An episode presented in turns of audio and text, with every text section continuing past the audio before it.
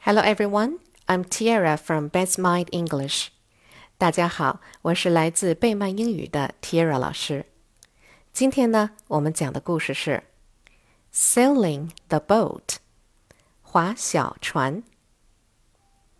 Here are a boy and a girl wading in the sea. The boy has his little boat with him.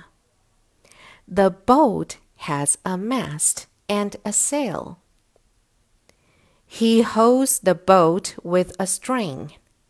The little girl says, Blow, wind, blow. Make the ship go. The sea is very calm.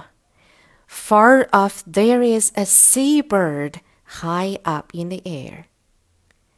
The little boy is called Fred.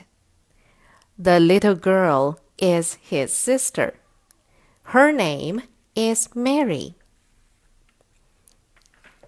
She has come to see Fred sail his boat. She likes to help him when she can. Mary has always a smile on her face. At home, she is called Little Sunshine. 好了，今天的故事就到这里了，晚安喽，宝贝们，Good night。